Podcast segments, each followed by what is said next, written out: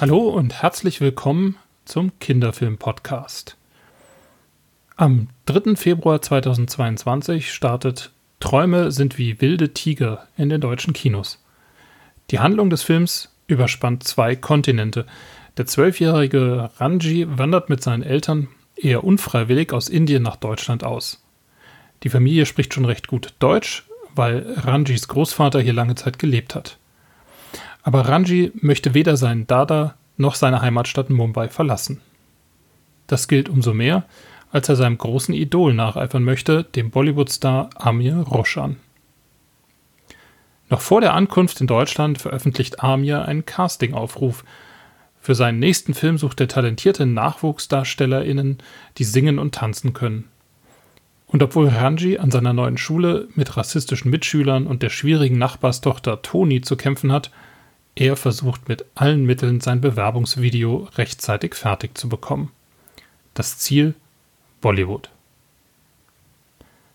Regisseur Lars Montag ist zuletzt mit seinem bemerkenswerten Einsamkeit und Sex und Mitleid sowie der Netflix-Serie How to Sell Drugs Online Fast aufgefallen.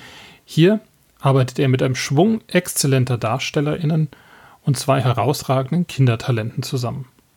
Der Film changiert dabei von der Culture Clash-Komödie hin zum Abenteuerfilm, ist visuell ambitioniert und verpackt das alles in Geist, Tanz und Gesang eines Bollywood-Musicals.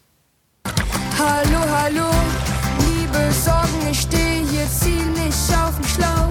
Das ist einer dieser Tage, die ich wirklich nicht brauch. Ich würd mir das Glück ja borgen, doch dafür fehlt mir die Zeit. Eventuell klappt's ja morgen, liebes Glück, sag Bescheid. Ich freue mich, dass jetzt Lars Montag bei mir ist, der Regisseur von Träume sind wie wilde Tiger. Hallo Lars, grüß dich. Hallo Rochus, grüß dich. Danke für die Einladung. Na, vielen Dank, dass du dir die Zeit nimmst. Es sind jetzt noch wenige Tage bis zum Kinostart eures außergewöhnlichen ähm, Kinderfilms. Wie geht's dir? Wo bist du gerade? Wie läuft's mit der Pressetour? Ich bin zu Hause. Eine Pressetour gibt es nicht, eine Kinotour gibt es nicht. Nächsten Donnerstag geht's los.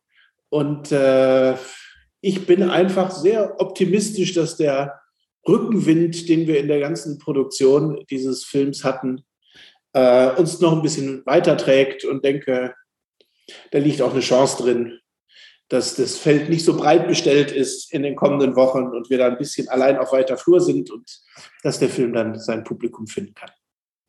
Das hoffe ich sehr. Es ist ja, wenn ich das richtig gesehen habe, dein erster Ausflug in, in den Kinderfilm. Ähm, wie bist du denn zu dem Projekt dazugekommen? In welchem Stand war es, als du dazu gestoßen bist? Na, es gab eine erste Fassung von der Katharina Reschke, die schon mal ganz toll und vielversprechend war. Und der Produzent Clemens Schäfer, die kam auf mich zu, äh, als die in so einer mittleren Finanzierungsphase waren bei der Initiative der besondere Kinderfilm. Mhm. Das heißt, das Drehbuch war schon gefördert, aber die Produktion noch nicht. Und dann haben wir die nächste Runde gemeinsam davor getanzt bei der Initiative und ab da waren wir dann verbacken. Das heißt, du bist dann noch bei der, bei der Weiterentwicklung des Drehbuchs dabei gewesen und hast äh, also die, die, die, natürlich dann die ganze Umsetzungsphase mitbegleitet. Genau, das war ja sehr Hand in Hand, würde ich mal sagen. Wir haben am Drehbuch weiter optimiert, auch noch mit der Hilfe von Satyen Ramesh und Murmel Klausen, die uns unterstützt haben. Dann haben Peter und Ulf, die die Songs geschrieben haben, die ersten Songs getextet und komponiert. Und auch da war es so, da gibt es im Film diesen Song, manchmal ist das Leben wie Mathematik. Mhm. Äh, den fand ich sensationell, aber er hatte ursprünglich nichts mit dem Film zu tun. Äh, und okay. dann haben wir aufgrund dieses Songangebots gesagt, naja, der ist aber zu gut, als dass wir ihn nicht, nicht im Film haben können. Und da haben wir gesagt, okay, was wäre, wenn Ranjis Vater Mathematiker wäre? Und was wäre, wenn er diesen Satz, das Leben ist wie Mathematik, ein paar Mal sagt? Und da haben wir zuerst in Indien gedreht und der Choreograf in Indien hat dann diesen tollen Move, dass man so mit den Händen, also an den fünf Fingern der Hand abzählt, äh, bei Mathematik, wenn er das singt, dann wird halt immer an den fünf Fingern abgezählt mit so einem tollen Tanzmove.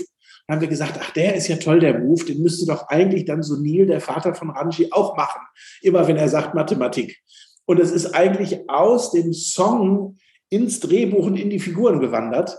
Äh, mhm. Wie andere Sachen, die ursprünglich im Drehbuch waren, dann in die Songs gewandert sind. Aber so ist es ein bisschen so aufeinander zugewachsen eigentlich und hat sich irgendwie toll gegenseitig befruchtet. Aber ja, wir haben uns auch hier oder da den Songs angepasst, weil da einfach gute Ideen kamen oder wir diesen sensationellen Mathematik-Song nicht auf der Straße liegen lassen konnten. Eine Frage, die ich mir schon gestellt hatte, war auch tatsächlich, wie spontan oder wie stark ihr bereit wart, das, das Drehbuch nochmal zu verändern, was da quasi während des Drehs passiert ist, auch durchaus in, in Zusammenarbeit mit den, mit den Darstellern. Also der ähm, Darsteller vom, von Vater von Ranji, Murali Perumal, hat ja in einem Interview, glaube ich, erzählt, dass er eben in der Darstellung sehr stark auf die Erlebnisse seines Vaters äh, zurückgegriffen hat, der, der ja nach, der nach Deutschland äh, emigriert ist. Inwieweit hat das Einfluss äh, ein oder wie weit habt ihr das ins Drehbuch einbezogen? Solche Dinge? Ja, wir haben ja auch, das haben wir auch einbezogen. Wir haben ja auch Probenphasen gemacht innerhalb der Drehbuch. Wir hatten die Familie zusammengecastet. Wir wussten, wer es spielt. Und äh, wir haben dann, der Satyen ist immerhin Halbinder, aber auch sonst müssten wir natürlich die Lebenswirklichkeit uns fremd reinholen in die Geschichte. Wir haben wirklich dann Proben gemacht mit dem Irshad Panjatan, der den Opa spielt. Äh, mit Morali, der von seinem Vater erzählt hat und wie sein Vater gesprochen hat und wie er versucht hat, sich zu integrieren. Mhm. Und haben dann die Sachen einfach auch sukzessive immer eingebaut ins Buch. Also wie auch die Erfahrungen aus dem Indien-Dreh, da waren dann ja drei, vier Monate dazwischen vor dem Deutschland-Dreh, wie gesagt haben, ach, das haben wir jetzt daraus gelernt, das haben wir gemacht, so war's. Und so ist ja Filmemachen im Prinzip bis zum letzten Schnitttag und bis zum letzten Mischungstag ein fluider Prozess, der sich immer wieder wandelt. Und das Prozesshafte haben wir eigentlich die ganze Zeit recht lebendig gehalten, was auch gut ist, wenn man junge, jugendliche Darsteller hat, wenn man einfach guckt, was für Geschenke bringt das Leben einfach und wie kann man sie einbauen. Was du gerade erzählt hast von, von der Art und Weise, wie sein Vater gesprochen hat, weil das war etwas, was mich, sagen wir mal, beim ersten Sehen, also ich habe das letztes Jahr auf dem, auf dem Michel, den Film, das erste Mal gesehen, was mich schon ein bisschen irritiert hat, Ranjis Vater spricht im Grunde wie so eine Karikatur des Immigranten, also mit gebrochenem Deutsch, mit fehlerhafter Grammatik und so weiter und so fort. Und das ist ja nun eine Schwierigkeit, die, sagen wir mal, in der Darstellung von, von Migranten, Migrantinnen immer wieder auftaucht. Das, da wird ja von den Schauspielerinnen und Schauspielern auch ganz oft sich beschwert, wir können keine, keine Rollen, dürfen keine Rollen spielen, in denen wir einfach nur ganz normal Deutsch sprechen.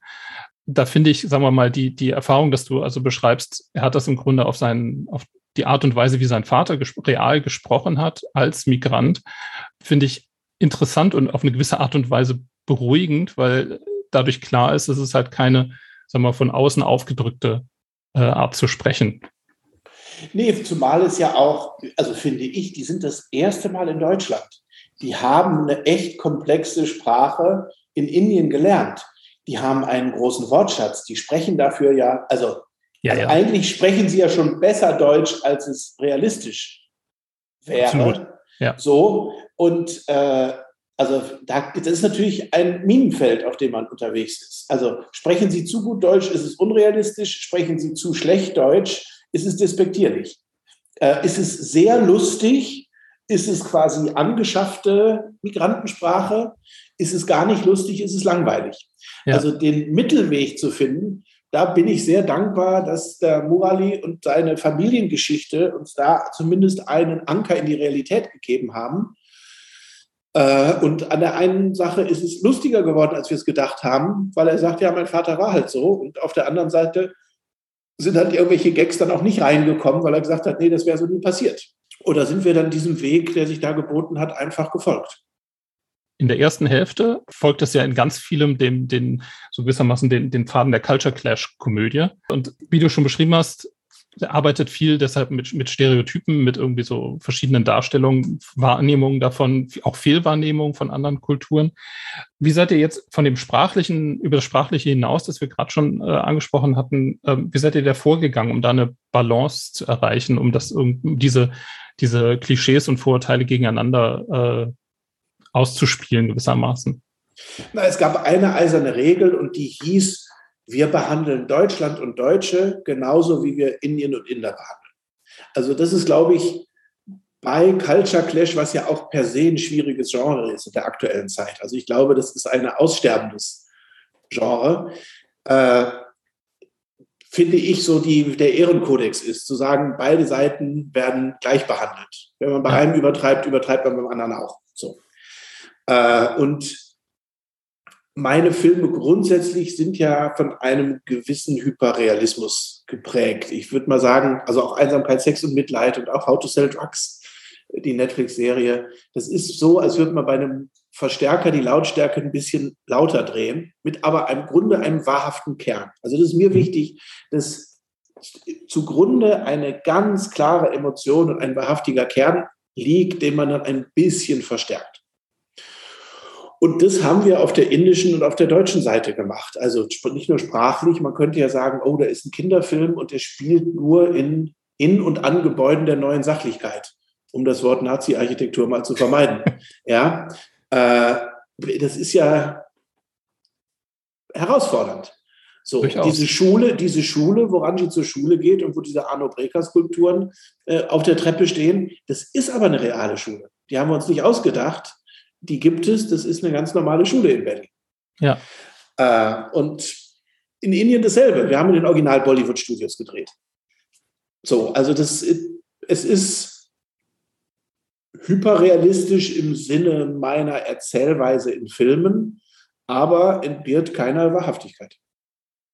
Was mir aufgefallen ist oder was ich mir vielleicht einbilde, was mir aufgefallen ist, dass es halt beginnt tatsächlich mit verhältnismäßig starken Klischees. Also Indien wird ja quasi mit mit dem Holi-Fest präsentiert. Also damit beginnt ja quasi der Film. Ranji läuft durch eine Straße und es ist offenbar das Holi-Fest, kommt dann halt bunt eingeschmiert zu seinen Eltern das ist natürlich ein totales Indien-Klischee. Also muss man so ganz klar zu sagen. Es ist, ist, so es ist natürlich ein Indien-Klischee, aber es ist natürlich auch die Frage, was, weil Kinder interessieren sich nicht für Bollywood-Filme. Ja. Das sagt denen gar nichts. Was ist für Kinder an Indien interessant? Mhm. Und da ist natürlich dieser eine Tag im Jahr, in dem aber das ganze Land, äh, noch nicht mal wirklich das ganze Land, aber große Teile des Landes, halt dieses Holy Festival, ihr Erntedankfest feiern und mit den Farben werfen. Das ist natürlich was, was Indien für Kinder sofort haptisch macht und was es mhm. sofort anders macht als Deutschland. Also da habe ich jetzt gar nicht das Gefühl, dass wir da ein Klischee bemüht haben, sondern wir haben das, das haptischste Bild für Kinder genommen, was Indien ausmacht. Der Kontrast, der dann hergestellt wird, ist ja, unmittelbar, ist ja dann unmittelbar nach der, mit der Reise nach Deutschland. Dann ist die Ankunft am Flughafen, welches ja das in dem Fall das Berliner Olympiastadion ist. Und dann die Ankunft da in der, in der Siedlung. Wie du schon sagtest, neue Sachlichkeit. Das ist alles, also im Olympiastadion alles gerade Liniensäulen, grau, weiß, Töne, also keine Farben. Wenn ich das richtig wahrgenommen habe, auch nochmal wirklich von den Bildern her farbentsättigt, sodass es äh, nochmal weniger wird. Und ich fand, äh, dass hier erstmal, also mein Eindruck war, dass ihr erstmal bewusst einen Kontrast hergestellt habt zwischen der bunten Welt hier und der etwas graueren Welt weniger belebten Welt auch, also weitgehend menschenleeren Welt erstmal äh, in Deutschland. War es eine bewusste Entscheidung ja. oder ist das so eine? Ja, äh, absolut. Also das war, das war auch eine Entscheidung, die natürlich, äh, Indien ist sozusagen farbig und voll und Deutschland ist eher, und zwar nicht entsättigt, wir haben wirklich alles über die Ausstattung gemacht. Also mhm. da ist jetzt gar nichts gedreht, sondern ist eher farbreduziert und leer. Und wenn ja. man sich anguckt, wie viel wie dicht besiedelt ist Mumbai und wie dicht besiedelt ist Berlin und wie viele Quadratmeter hat wer zum Leben und zum Spazierengehen, sind das ja ganz klare Kontraste. Was ich aber interessant fand, war eben dann, dass spätestens, also die zweite Hälfte lässt ja so dieses Culture Clash-Thema, finde ich, sehr stark hinter sich, wo dann die beiden Kinder tatsächlich nach Indien fahren und fand interessant, dass zum Beispiel bei der, wenn man dann den beiden durch Mumbai folgt, dass ihr euch da jenseits ausgetretener Pfade gewissermaßen bewegt. Also ich fand das interessant, dass man dann auf einmal Ecken von, von Mumbai zu sehen bekommt, die halt, die man üblicherweise im Film nicht so, wie, oder wie man sie im Film sonst nicht zu sehen bekommt. Und das, also mich, mich hat, hat das in dem Sinne beeindruckt, dass ich halt den Eindruck hatte, ähm, ihr habt quasi zuerst mal so diesen Kontrast hergestellt und das am Schluss bewusst, sagen wir mal, dann nicht mehr so in den, in den Fokus gerückt. bei der Darstellung. Genau, das war ja die Idee. Also im Grunde beginnt es natürlich, solange es die Figur Toni noch gar nicht richtig implementiert ist, bleibt natürlich die Migrantenfamilie kommt nach Deutschland, alles ein bisschen durch Ranjis Augen betrachtet. Ab ja. dem Moment, wo dann durch das Loch in der Wand die Nachbarin das erste Mal so als kleines Geheimnis auftaucht und auch sehr spröde ist und sehr unnahbar, aber sich dann die beiden immer mehr begegnen in ihrer auch sehr spröden Art der Freundschaft, dann wird es natürlich auch ein bisschen mehr eine Freundschaftsgeschichte. Weil ja. der Culture Clash ist ja auch nicht Abendfilm, muss man dazu sagen. Nee. Äh, also insofern ist das schon Wandlung, dass es mir erstmal mit dem Culture Clash Auftakt losgeht, sich dann in eine Freundschaftsgeschichte wandelt und natürlich am Ende es das Beste aus zwei Welten wird. Also auch vom Farbkonzept sieht man ja, dass die Eltern von ihrem Kostüm her sehr deutsch werden, indem sie sich dem Beige immer mehr anpassen und ihre Farbe verlieren. Ja. Äh, und Toni natürlich, das Mädchen, mit einem ganz blass grünen T-Shirt anfängt und mhm. am Ende, je mehr diese Freundschaft reift und je mehr sie auch selber zu ihrer Kraft steht und nicht nur die Probleme ihrer Eltern weiter umwälzt, sondern sich mehr auf sich besinnt, desto farbenfroher wird aber auch sie. Also auch die hat ja im Kostüm eine Entwicklung von kaum spürbarem Blassgrün hin zu einem richtigen Knalle Türkis am Ende. Also wir haben das T-Shirt, glaube ich, in 16 Nuancen gefärbt und immer genau überlegt, in welcher Szene hat sie welches Shirt an. Der Hauptdarsteller des Ranchi ist äh, ja eine Entdeckung. Also gerade für diese Rolle würde ich sagen, äh, ein kleines Wunder. Ähm, wie seid ihr auf den aufmerksam geworden? Wie habt ihr den gefunden? Wir haben wirklich sehr lange und sehr offen gesucht. Äh, und von vornherein habe ich gesagt, auch der Produktion, ich kann diesen Film erst euch wirklich zusagen, wenn wir diesen Jungen gefunden haben. Weil wenn es dann nicht einen Jungen gibt, der nicht nur spielen kann und tanzen kann, singen könnte man ja noch faken, hat er am Ende auch selber gemacht, aber der auch indisch aussieht und vor allem dem ich glauben kann, dass er diesen Traum hat, in Bollywood aufzutreten, dass es keine kindische Idee ist, sondern wo ich wirklich sage, nee, das stimmt, bei dir glaube ich das. Wenn wir den nicht finden, macht die ganze Geschichte keinen Sinn. Mhm. Wir haben in Indien, äh, in Indien sage ich schon, wir haben auch selbst in Indien gesucht, aber wir haben auch viel in London gesucht und haben gesagt, okay, dann ist es halt ein Junge äh, aus, aus, äh, aus England, weil da gibt es eine große indische Community und auch viele spielende indische Kinder. Ja. Und dann müssen wir den halt synchronisieren. Also wir haben wirklich da sehr offen und sehr europaweit gesucht und ganz am Ende lag das Gute so nahe. Und dann kam ein Junge aus Berlin-Charlottenburg, der dann einfach uns den Kopf verdreht hat und wir waren alle sicher, der ist es. Der hat sich mit dem Video beworben und wir haben dann sehr viele und ausgiebige Live- und Konstellationscastings gemacht. Mhm. Und der Peter Plate hat mich inständig gebeten, auch aus seinen Bibi und Tina-Erfahrungen heraus und hat gesagt, bitte, wenn du einen Jungen hast, schick mir den einmal ins Tonstudio zu Testaufnahmen mhm. dass wir wissen, wie es da geht. Und beim Casting wusste ich, okay, der kann spielen, der ist es, der kann auch tanzen. Es ist ja der biografische Unfall, wo beide Eltern Choreografen sind. Ja. Also der Schan konnte tanzen, bevor er laufen konnte. Und dann ist er zu Peter ins Studio gefahren und der Schan stand noch in der Gesangskabine und Peter rief mich an und sagte, Lars, der ist der Hammer.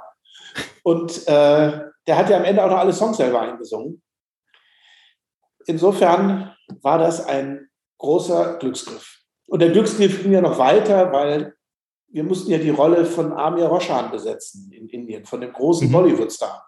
Ja. Und haben auch da dann mit der Serviceproduktion in Mumbai gecastet und Tänzer gecastet. Wer kann tanzen und singen und kann das auch spielen? Und natürlich ist auch ein guter Tänzer, hat nicht wirklich diese Attitude und die Größe, die so ein Star haben muss. Und irgendwann kam Shan und sagte, na ja, den Amir habt ihr ja immer noch nicht gefunden. Ich wollte nur mal sagen, mein Vater macht jedes Jahr in Wien so einen Tanzworkshop mit einem der Top 3 Bollywood-Choreografen, Terence Lewis, und der kennt mich schon seitdem ich ein Baby bin, weil ich da immer mit muss zu diesen Choreografie-Workshops. Äh, äh, vielleicht können wir den mal fragen. Und dann haben die den gefragt und er sagte, ja, er macht das. Und ich habe den getroffen in Mumbai und habe den dann der Serviceproduktion in Indien vorgeschlagen. Die haben gesagt, ja, das wäre super, aber das ist viel zu teuer, den können wir uns gar nicht erlauben. Mhm. Und äh, hat Terence wirklich mit acht Assistenten und seine Tanzschule zur Verfügung gestellt als Probenraum und hat dafür wahnsinnig kleines Geld Amir Roshan gespielt und die Indien-Choreografien gemacht. Und auch das haben wir Scham mit seiner Familie zu verdanken. Also da kam wirklich so, eine, so ein ganz neuer Wind und eine ganz neue Energie nochmal rein. Und das war sensationell. Das heißt, ohne die ganzen äh, Verbindungen und Leute, die sich auch vorher schon kannten, wäre der Film in der Konstellation gar nicht zustande gekommen. Nein, man muss sagen, auch der besondere Kinderfilm ist eine tolle Initiative, aber die ist ja vom Budget her gedeckelt. Da kriegen ja mhm. mehr oder minder alle Filme das Gleiche, was ja auch prima ist. Und natürlich ist da ein Auslandsdreh gar nicht vorgesehen, also geschweige ja. denn in Indien. Natürlich sind da aufwendige Tanznummern und äh, sieben Songs der besten äh, Kindersongschreiber Deutschlands, kann man ja nun auch sagen, äh, auch nicht vorgesehen äh, mhm. in dem Budget. Und das mussten wir ja alles durch kreative Umverteilungen möglich machen. Und da haben wir schon ein großes Strategiespiel gemacht, um innerhalb dieses feststehenden Budgetrahmens all diese Specials auch auf hohem cineastischen Niveau realisieren zu können. Was ich ja noch einen interessanten Dreh finde, ist, ist ja, du hattest ihn schon erwähnt, dass Irshad Pajatan irgendwie mitgespielt hat, der äh, als Häuptling listiger durch ähm, aus dem Schuh des Manitou bereits vielen bekannt ist. Und der Dreh, dass er wieder, dass genau diese, diese Rolle und dass er die gespielt hat in dem Film ja irgendwie eine durchaus nicht ganz kleine Rolle spielt, ist doch irgendwie spannend. Also ich meine, das muss ja auch ein Glücksgriff gewesen sein, dass er dann tatsächlich dazu kam. Das könnte er vorher auch nicht geplant haben. Na, das war so, dass diese Figur von Dada, von dem Opa, als wir darüber nachgedacht haben, war mir klar, das kann nur einer spielen. Wir brauchten ja auch einen Grund, warum Ranji so gut Deutsch kann. Wenn die Eltern ja, es nicht können, und dann war klar, wir brauchen eine Figur, die besser Deutsch kann und dass da jemand steht für dieses alte, verschmitzte, weise Indien. Und Irschad ist natürlich ein toller Schauspieler mit einem tollen Gesicht. Ich kannte ihn damals schon von meinem Tatort Sterben für die Erben, wo wir zusammen gedreht mhm. hatten. Und mir war völlig klar, diese Rolle Dada kann nur Irschad spielen. Und dann habe ich bei ihm angefragt und habe ihn besucht, weil eigentlich ist er im Ruhestand. Wie gesagt, er ist 90 ja. und arbeitet gar nicht mehr und habe gesagt, du, da gibt es so eine Rolle und die würden wir ein bisschen auch dir widmen. Also wir wollen, dass du eigentlich Pantomime bist, weil er ist Indiens erster Pantomime mhm. und er hat im Schuh des Manitou den listigen Lurch gespielt. Wir wollen das so ein bisschen auch dir widmen. Wärst du dabei? Aber du müsstest mit 90 mit uns auch in Indien drehen, in Mumbai. Und äh, dann hat er eingewilligt und hat seinen Ruhestand für uns und für diesen Film unterbrochen. Und ab dem Moment haben wir dann auch erst die Figur geschrieben. Also wir haben wirklich ihn erst gefragt und gesagt, ist das was? Und ab dem Moment wussten wir, dem Weg können wir folgen. Und dann gab es die Figur und dann haben wir in Mumbai gedreht und hatten einen ganz kräftigen Gripper, der sonst einen schweren Kameradolly schiebt.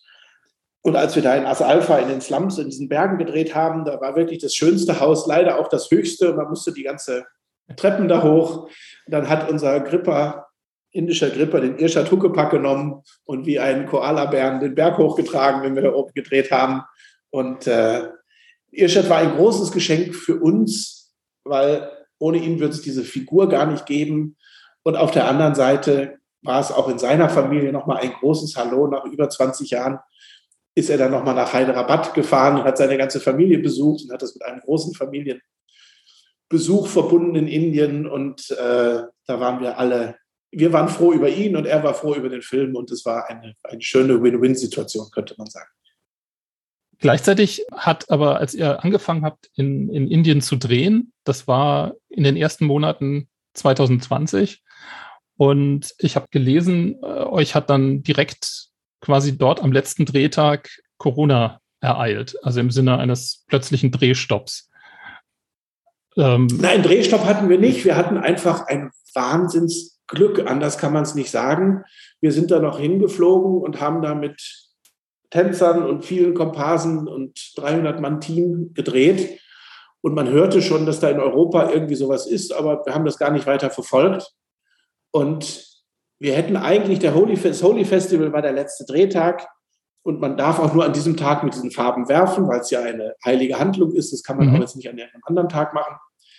Äh, also wir mussten das da drehen, das war der letzte Drehtag und da hätten wir eigentlich noch für uns alle so anderthalb Erholungstage gehabt und wären dann zurückgeflogen.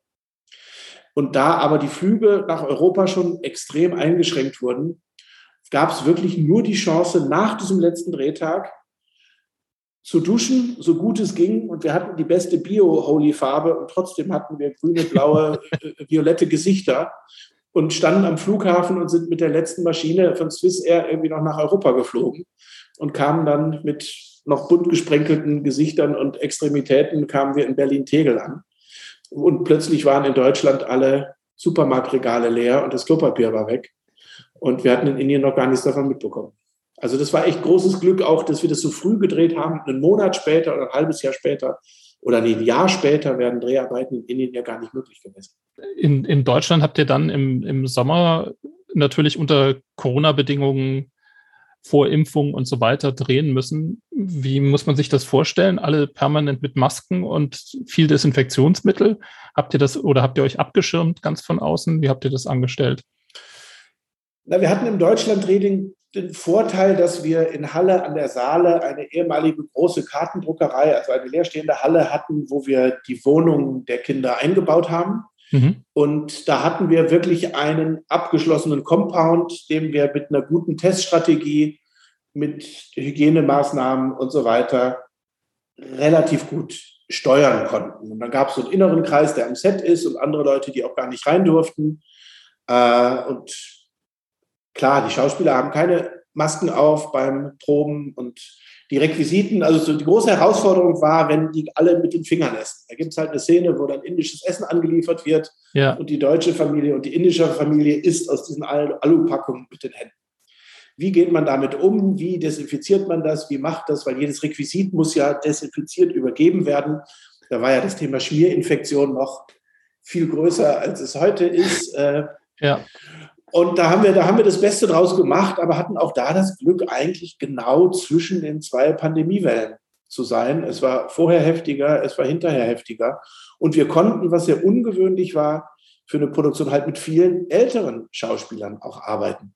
Mhm. Weil gerade zu der Zeit wurden natürlich aus deutschen Produktionen Rollen und Charaktere, die von älteren Schauspielern gespielt werden, schlichtweg gestrichen, um sie zu, sozusagen zu schützen und die hatten gar nichts mehr zu tun. Und bei uns Roberto Blanco ist 80, Irshad Panjatan ist 90. Die Tänzerinnen vom Club der Lebensfrohen sind alle über 80, die da bei einer der Nummern mittanzen. Und wir hatten viele alte Leute dabei und haben alle getestet und sind wirklich ohne einen einzigen Fall durch die Produktion gekommen. Also auch da großes, großes Glück, was so weit ging, dass selbst das Babelsberger Filmorchester, die den Score gemacht haben, obwohl uns alle einen Vogel gezeigt haben und gesagt haben, ach, für einen Kinderfilm muss man doch kein Orchester haben, das kann man doch so mit einem Synthesizer spielen, das dankt euch keiner. Und wir haben gesagt, nein, wir nehmen echte indische Instrumente, also da haben in ganz Europa Sitarspieler, Tabla-Spieler, Bansuri-Flöte und so weiter wurde aufgenommen und dazu haben dann zwei Tage noch das Babelsberger Filmorchester den Score aufgenommen. Am letzten Tag, bevor auch die in den Lockdown mussten, hatten wir den letzten Studiotag noch gekriegt. Äh, und hatten wirklich Glück, da immer auf einer halben Arschbacke noch durchgeschlittert zu sein. Du hast vorhin schon erwähnt, dass ja die Initiative Besonderer Kinderfilm den Film mitfinanziert hat. Wie, wie war denn da die Zusammenarbeit? Weil das ist natürlich für, für meinen Arbeitsschwerpunkt, also für den Kinderfilm, tauchen die ja immer wieder auf und bringen, finde ich, auch in Deutschland jetzt nach dem das so am Anfang ja ein bisschen mühsam angelaufen ist, aber jetzt doch nicht nur viele, sondern auch wirklich sehr spannende Kinderfilme raus. Wie hast du denn da die Zusammenarbeit erlebt in den Prozess? Na, erstmal ist ja das Tolle, dass sie natürlich originäre Stoffe ermöglichen, die keine starke Marken im Rücken haben. Äh, und ja. da haben dann Geschichten, die mal ganz, also Filme, die mal ganz eigene Geschichten erzählen, auch wirklich eine Chance. Und das gucken die sich, glaube ich, sehr genau an. Mhm. Und insofern war die Zusammenarbeit sehr förderlich und vertrauensvoll, äh, würde ich sagen. Und die waren, wenn ich das richtig einschätzen kann, am Ende auch schon sehr überrascht, wie groß dann doch dieser Film am Ende geworden ist für das überschaubare Budget, was da hineingeflossen ist. Das heißt, bei den meisten Filmen wird es, das hattest du ja vorhin auch schon gesagt, bleibt es wahrscheinlich eher in, in kleinem Rahmen in Deutschland und wird wahrscheinlich auch nicht so viel mit Musik und Tanz und der, dergleichen noch gemacht. Also zumindest nicht bei denen, die ich. Ja, und Orchester gibt es auch noch. Also, also dann auch mit großem Orchester aufzunehmen und so weiter ja. und so fort. Wir haben ja keine, ja, wir haben einfach gesagt, es ist unabhängig davon, ich habe nie gesagt, das ist ja nur ein Kinderfilm oder ein Kinderfilm. Ich bin mit dem gleichen cineastischen Anspruch daran gegangen wie an einen großen Film für Erwachsene oder eine große Streaming-Show. In der Beschäftigung mit, mit Kinderfilmen ist das immer wieder ein Thema. Also das, es gibt ja ganz oft, auch in der Filmkritik, ja, also in, in meinem Gewerke, dass man öfter durchaus liest, naja, es ist halt nur ein Kinderfilm und die, die Kinder werden das schon mögen, aber Erwachsene werden sich eher langweilen oder für die ist das irgendwie uninteressant. Und ich finde das als Zugriff auf Kinderfilme durchaus etwas schwierig, weil ich persönlich eher den Anspruch hätte, also oder auch von einem Kinderfilm eigentlich erwarte, dass er halt ähnliche ästhetische, charakterliche, inhaltliche Komplexität mitbringt, wie das, wie wir das von einem Erwachsenenfilm auch erwarten würden. Na, unbedingt. Das ist eine Erfahrung, die habe ich aus der Netflix-Serie How to Sell Drugs Online Fast mitgenommen, die ja dann doch von den Rezipienten noch mal deutlich jünger war, als wir es am Anfang selber gedacht haben. Äh, und das ganze Feedback, was ich da bekommen habe, war in erster Linie immer, boah, das sieht endlich mal nicht aus wie eine deutsche Serie. Also bevor sich über Charaktere und bevor sich über den Inhalt ausgetauscht wurde, wurde erstmal gesagt, das sieht ja aus, also es sieht einfach nicht deutsch aus. Es ist ja cineastisch, es hat ein Farbkonzept, das hat eine, eine Kamerahaltung, das hat, klar, das sind andere Kameras, das sind besondere Optiken, das ist mehr Drehaufwand, das ist ein bisschen cooleres Licht, das sind seltenere Filter, also da kommt alles zusammen. Aber dass diese jungen Zuschauer, die sage ich mal dann 13 bis 17 so in der Zielgruppe da waren, mhm sich so unfassbar über diesen Look definieren. Und alle Kleinheiten, alle kleinen Arbeits, jeden VFX-Shot zu schätzen wissen, den man gemacht hat, das hat mich extrem verblüfft und hat mir da auch einen ganz anderen Zugang zu diesem Publikum gebracht. Und dann habe ich mit meinen Patenkindern war ich im Kino und habe darüber gesprochen. Und äh, ich merke, das spielt für, auch für Kinder eine unglaubliche Rolle. Weil natürlich sehen die auch äh, Ice Age und die großen Disney-Produktionen und so weiter. Und zu sagen, die haben genauso viel Sorgfalt im optischen Erzählen, im Look und in der Cineastik verdient wie Erwachsene auch, ist doch völlig klar. Und die merken, dass sie da manchmal visuell für blöd verkauft werden. Hast du denn jetzt von Träume sind wie wilde Tiger schon, schon Rückmeldungen von davon Publikum bekommen? Also irgendwie auf Festivals oder so, dass du da schon wir haben natürlich, hast? Wir haben während der Schnittphase natürlich Testscreenings gemacht, auch mit Publikum, die wir sozusagen live befragt haben, aber auch mit Fragebögen hinterher. Mhm. Und da hat sich das sehr gedeckt damit auch dass die gesagt haben, ach, die Szenenübergänge und das Visuelle und wie toll das aussieht und das aussieht. Und auf den Festivals ist es interessant, gerade die internationalen Festivals, da wird ja dann der Ton eingesprochen. Die Kinder lesen ja keine Untertitel. Ja. in Italien ist dann ein Schauspieler in der Sprecherkabine, der alle Rollen einspricht. Das heißt, akustisch leidet so ein Film auf einem Auslandsfestival ja sehr, weil man im Prinzip von der Mischung und dem Ton wenig hört, sondern nur den Sprecher in der Kabine. Ja. Und aber auch da sieht man dann, dass eine visuelle, ein visueller Vorwärtstrieb in der Erzählung dann doch bei einem Publikum voller italienischer Kinder, die jetzt akustisch nur den Dialog eingesprochen kriegen, ja trotzdem voll dabei sind, wenn im visuellen Rahmen der Film ein bisschen Fahrt aufnimmt und da eine Begeisterung kommt. Das waren spannende Beobachtungen. Genauso wie ich es immer sehr spannend finde, auch in den Testvorführungen, zu sehen, wie reagieren an manchen Stellen die Erwachsene und wie die Kinder. Es hat sich gezeigt, dass Szenen, in denen nur Erwachsene Erwachsenen Problematiken erörtern, mhm. Kinder sofort unruhig werden. Also die gucken aufs Handy, mhm. die fangen an zu knibbeln, die strecken sich, die gähnen, die gucken auf die Uhr, die fangen an zu quatschen. Und wir haben im Schnitt dann auch noch eher Erwachsenen-Szenen besser verteilt und auch noch ein bisschen rausgeholt und aus dem Schnitt rausgenommen, weil es dann zu viele waren. Wir haben in den Testvorführungen das per Video aufgenommen und es dann im Schneideraum sozusagen synchron angelegt und wirklich gesehen, wie verhält sich denn so ein Publikum bei dieser Szene und bei jener.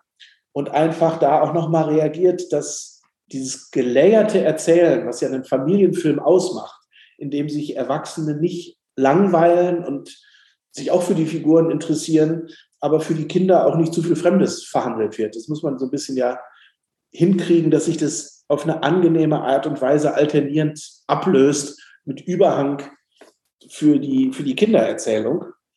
Äh, das auszutarieren war echt spannend und schwierig, aber hat sich am Ende gelohnt, finde ich.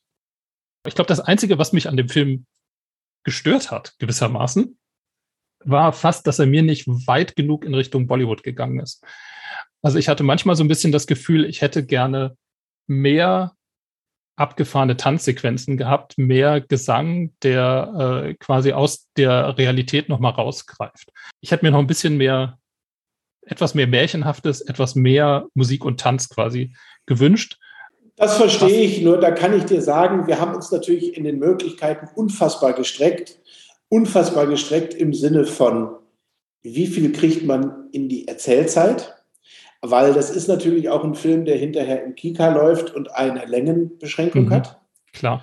Und äh, alles, was gesungen und getanzen wird, ist an dramaturgischer Erzählzeit weg. Das mhm. darf man nicht vergessen. Aber auch was Aufwand angeht. Man muss sich vorstellen, natürlich, jeder Song sind gerade mit Kinderdrehzeiten. Wir haben einen 13-Jährigen, der singt und tanzt. Der darf drei Stunden vor der Kamera stehen am Drehtag ja. und fünf Stunden da sein. Äh, das heißt, eine Manche sind zwei Tage, an manchen haben wir drei Tage gedreht von den Musiknummern innerhalb der Kinderarbeitszeiten. Das heißt, eine Tanzszene mehr hätte drei Drehtage mehr generiert. Also das ist echt das Maximum des Leistbaren. Ich hätte mir auch mehr Singen und Tanzen vorstellen können, aber dann sind Filme sehr lang. Bollywood-Filme sind meistens über drei Stunden. Ja. Äh, und es hätte einen ganz anderen Kostenrahmen bedürft, da noch mehr zu machen. Das war wirklich meine, meine, meine spontane Reaktion, nach, nach der ersten, nachdem ich den Film das erste Mal gesehen habe, dass ich mir gedacht habe, ach, so ein bisschen mehr wäre noch toll gewesen. aber das finde ja ich ja im Grunde gut. Also ich habe da schon auch immer, auch bei Montagen und bei Länge, wie lange steht ein Bild, was toll aussieht, fahre ich immer nach der Methode, dass man noch so leicht hungrig bleiben muss. Also wenn man was Tolles hat und auch das Holy Festival, den Song haben wir hinterher nochmal gekürzt, und dann in die Intro-Sequenz gepackt und so weiter, dass man sagt, boah, das war cool, hätte ich gern ein bisschen mehr gesehen, ist immer besser als, ja, ich sehe, es sieht gut aus, jetzt äh, müssen wir es aber nicht so ostentativ präsentieren. Also da, ja. also es gibt einen Freund von mir, der hat sein Leben lang versucht, den Kartoffelsalat seiner Oma nachzukochen oder nachzumachen, weil er so wahnsinnig gut ist. Und auf dem Sterbebett hat ihm die Oma das Geheimnis verraten. Die war Schwäbin und die hat gesagt, ich habe immer ein bisschen zu wenig gemacht. und das war der Trick, warum alle diesen Kartoffelsalat so irre gut fanden, weil es halt dann auch irgendwann die Ressourcen zu Ende waren. Und ich glaube, nach dem Motto, immer ein bisschen zu wenig und alle müssen sich danach strecken, sind wir auch gut beraten in dem Film, den jetzt nicht mit Gesang und Tanz völlig zu überladen. Was die, die Videos, die Tanzvideos und vor allem die Bewerbungsvideos angeht, die Ranji ja nach Indien schickt oder schicken möchte. Er macht ja drei, wenn ich das richtig in Erinnerung habe, und davon nur das letzte verschickte. Ich hätte den großen Wunsch, diese Videos mal in Gänze auf der DVD in den Extras zu sehen. Wird es das geben? Ja, es gibt, also meine Lieblingsszene ist das Video in der Aula mit der Das ist super, was ja. die machen. Das ist toll. Und das gibt es, das haben wir jetzt aber vorab sozusagen als Single-Video schon veröffentlicht. Also es gibt es auf YouTube und es gibt es auch bei äh, äh, Facebook und bei Instagram und bei TikTok. Das ist wirklich nur diese eine Einstellung, die auf die Leinwand gerichtet ist, in der mhm. wirklich mhm. alles zeitgleich passiert mit allen Sachen. Also da haben wir eine zweite Kamera mitlaufen lassen und haben wirklich nur dieses Video gemacht, allein, allein heißt der Song und das ist jetzt auch online zu finden und das gibt es quasi, ohne dass man sieht, wie die das machen, ohne dass man die Aula sieht, wirklich nur dieses Video haben wir jetzt vorab veröffentlicht. Wie sind die denn entstanden, diese Videos? Weil gerade der, also gerade das letzte Video, von dem du jetzt gerade gesprochen hast, das ist ja wirklich so, dass es wechselt zwischen vorher gemachten Trickaufnahmen, in die dann eher eingeblendet wird und so weiter. Habt ihr das gemeinsam entwickelt oder wie ist das entstanden? Ja, das ist, das ist so ein bisschen auch aus meiner Biografie heraus. Ich habe mit acht Jahren mir meine erste Kamera gewünscht zu Weihnachten und zum Geburtstag zusammen von meinen Eltern und Großeltern zusammen, weil es ein großes Geschenk war, so eine Super 8 Kamera, Aqua Family und dann so mit Einzelbildschaltung im Keller so Trickfilme gedreht. Und da gab es dann den Küvettentrick. Da habe ich dann die Schule ausgeschnitten, die Silhouette und umgekehrt ans Aquarium geklebt und von oben Farbe reingetropft. Die Kamera stand auch auf dem Kopf und dann gibt es Atompilze über der Schule. Den Trick machen die Kinder da auch, wenn sich diese Silhouetten füllen auf der Treppe. Ja. Äh, die kommen und ich habe eigentlich so diese ganzen good old handmade Filmtricks, die noch ganz visuell, die ich, halt, ich als Junge damals ausprobiert habe mit meiner Super 8 Kamera, da nochmal recycelt und da wieder eingebracht. Und wir haben wirklich zwei Tage im Vorfeld in einem kleinen Trickstudio die ganzen Sachen gedreht und ausprobiert und darum gebastelt, um äh, die Sachen auch so herzustellen, die wir dann hinterher dafür brauchten. Dann einen ganzen Probentag in der Aula und die Größe der Projektion und die Größe von Ranji und die Relation. Es wirkt so mühelos und leicht und das ist halt doch ein großes Gefummel gewesen im Vorfeld. Zum Abschluss noch, wie vorhin angekündigt, die kurze Frage. Deine drei liebsten Kinderfilme. Welche würden dir da einfallen? Nummer eins, The Goonies das war auch meine erste VHS-Kassette, die ich hatte, die ich bis zur Materialerschöpfung geguckt habe, immer und immer wieder. Äh, finde ich ein hochintelligenter Abenteuerfilm. Ich habe ihn jetzt auch noch mal geguckt und dachte mir irgendwie, ja, das ist ein echt toller Film. Äh, der Nummer, wirklich dann die Nummer zwei ist ein Kinderfilm, den ich auch erst vor ein paar Jahren gesehen habe ein kanadischer Film, ich schwöre, ich war es nicht, heißt er. Ah, den kenne ich gar nicht. ist ein Film über einen Jungen, der nichts lieber möchte, als zu sterben. Und ganz am Ende des Films, und obwohl es ein Kinderfilm ist, äh, kommt, erreicht er sein größtes Ziel. Und er hat eine Erzählkraft und einen Humor und einen, da hat Patrick Watson die Musik gemacht, da haben sensationelle Leute dran mitgearbeitet ist so ein Eye-Opener für mich gewesen, was mit Kinderfilmen eigentlich geht. Wie schmerzhaft darf der sein? Wie pur darf der sein und dabei so lustig. Und das Schöne ist dann noch, dass er dann im englischsprachigen Raum auch noch sehr erfolgreich war. Äh, dass es jetzt nicht so ein Film für die Happy Few war, sondern der hat sich viel getraut und hat auch noch sein Publikum gefunden. Und danach ist es dann einfach die Muppets Weihnachtsgeschichte, weil oh ja ich durch meine ganze Trickfilm- und Puppentrickfilm- und Marionettentheater sozusagen ein großer Jim Henson-Film-Fan bin. Und überhaupt meine erste Reise, mein erster Flug in meinem Leben ging dann nach Atlanta, wo ich dann das Century of Fine Puppetry Arts besucht habe und so als Jim Henson-Jünger mir alle seine Sachen da angeguckt habe. Und äh, da ist es natürlich dann die Nummer drei. Na, und es ist ein Film, der, wo wir das Gelayerte erzählen, das, was Erwachsene dran finden und das, was Kinder dran finden. Äh, man sieht den Film, wenn man den als Erwachsener guckt, nochmal mit völlig neuen Augen. Ja, das ist sehr wahr. Also Gonzo und seine Hühner habe ich als Kind nicht verstanden. Kommt dann später. Lars, vielen herzlichen Dank, dass du dir die Zeit genommen hast. Ähm, ich hoffe, der Film schlägt ein und findet sein Publikum, findet sein großes Publikum, ähm, trotz der schwierigen Zeiten, die im Moment sind. Und wünsche viel Erfolg und dir alles Gute. Danke, danke.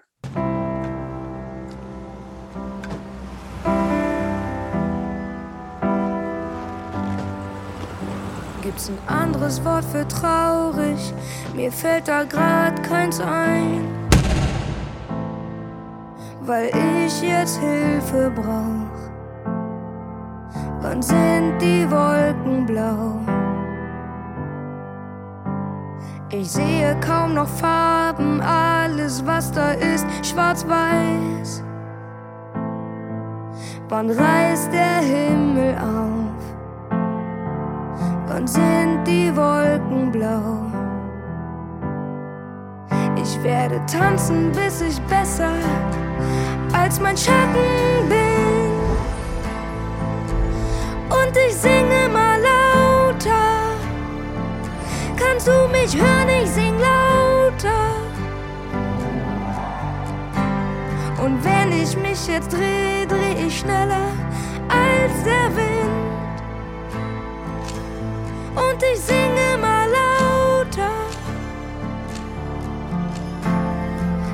du mich nicht hören?